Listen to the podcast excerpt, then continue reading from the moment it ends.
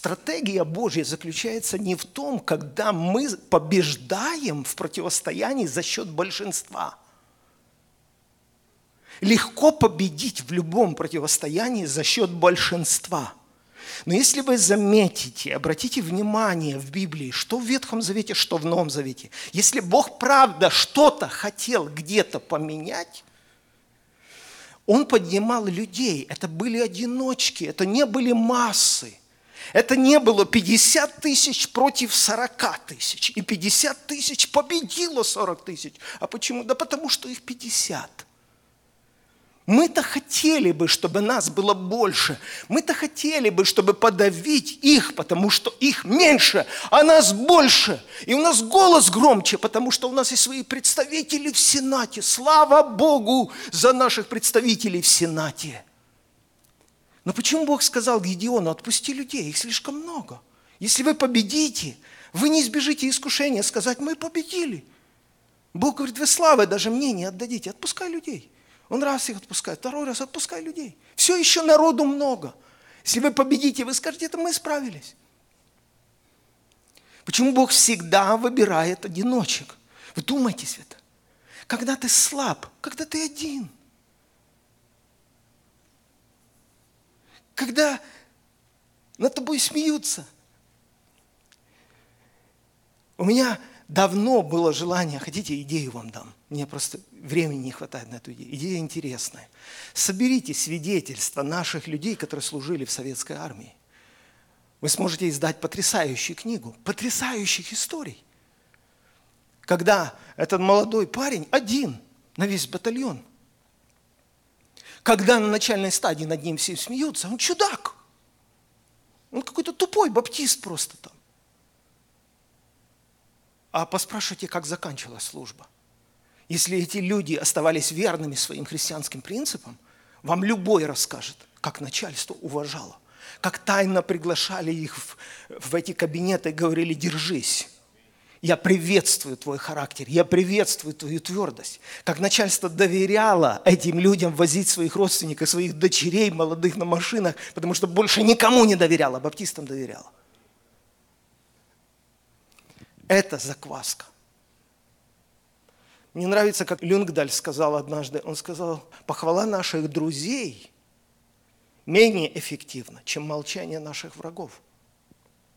Как Павел сказал, когда противник не может сказать о вас ничего плохого, а что он может сказать против тебя плохого? Вау.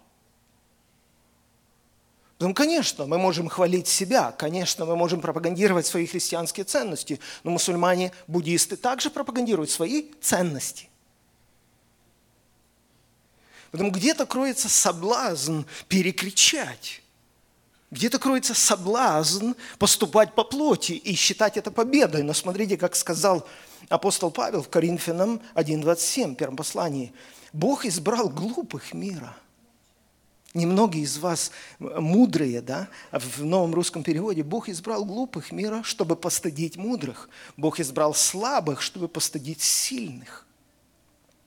Бог избрал низкое и презренное, то, что в мире не имеет никакой цены, чтобы сделать ничем то, что считается важным,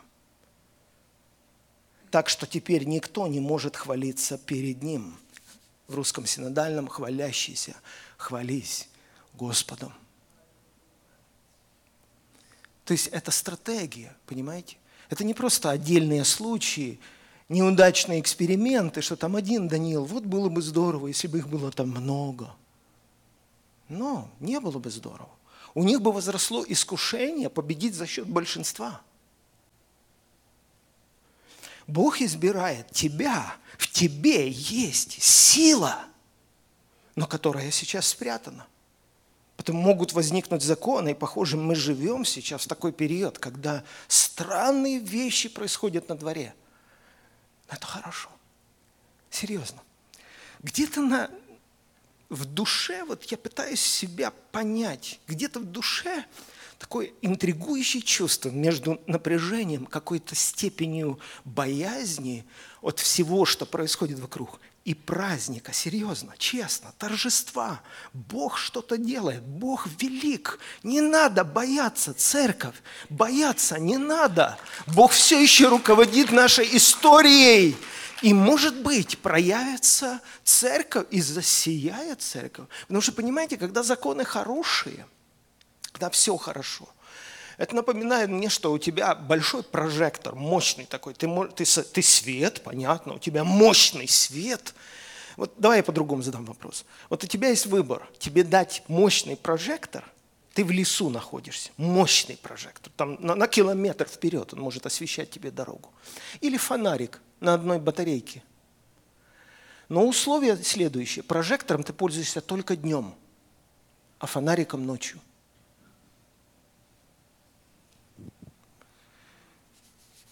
Понимаете, когда все хорошо, и мы представляем свет, его просто не видят, в нем не видят ценности.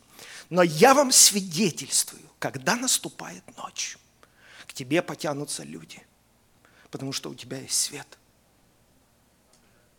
Потому что ты есть свет. Потому что больше света нет. Аллилуйя. Слава тебе, Господь.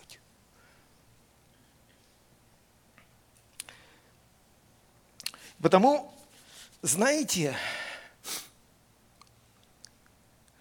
не надо навязывать свои христианские ценности, не надо их так громко пропагандировать. Если это правда ценности, люди сами к ним потянутся.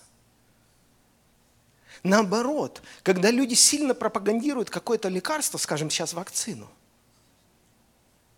ты прямо думаешь, аж подозрительно, с чего бы вдруг –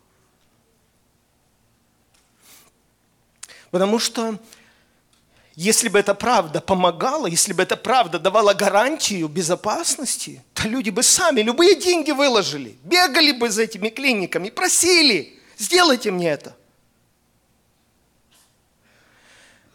Понимаешь, когда ты хочешь купить э, холодильник, допустим, сейчас уже никто из нас не садится перед телевизором, не включает рекламу, Samsung компании или LG. Давайте посмотрим.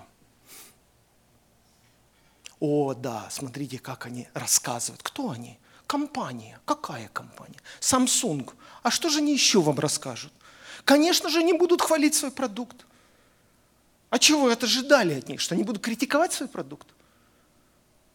Сегодня люди реально поумнели. Люди, никто сегодня не смотрит этой рекламы. И она уже исчезла все читают комментарии, правильно? Все читают, что пишут люди не заинтересованные. Заинтересованные в качественном продукте, а не заинтересованные в компании или в бренде. Мир реально поумнял. То есть это то, что называлось в дни Христа молвой. Молвой. Что говорит народ? Разнеслась о нем молва. И никаких плакатов, никакой рекламы, никаких буклетов, а тысячи людей тянулись к нему. Почему? Потому что молва разошлась, потому что он любил людей, потому что он реально помогал людям. Молва. Потому и говорю, что слишком подозрительно, когда церковь сильно рекламирует свои ценности. Если это правда ценности, люди их увидят, и люди к ним потянутся сами. Вот я помню, я была как больная. Вот внутри я не могла двигаться ни руки, ни ноги от страха. Самое большое мучение в нашей жизни, когда мы не можем иметь контроля. Вот ситуация ужасная, а мы не знаем, что это такое. Как молиться, что это? Никто не может нам подсказать. Когда я освободилась от страхов, я я думаю, мне сама собой даже стало интересно. То есть вот человек меняется настолько. Чего боится страх? Приглашаем вас пройти онлайн-обучение вместе с другими студентами на платформе forspirit.org. Набор в группу уже открыт. Не пропустите этой возможности.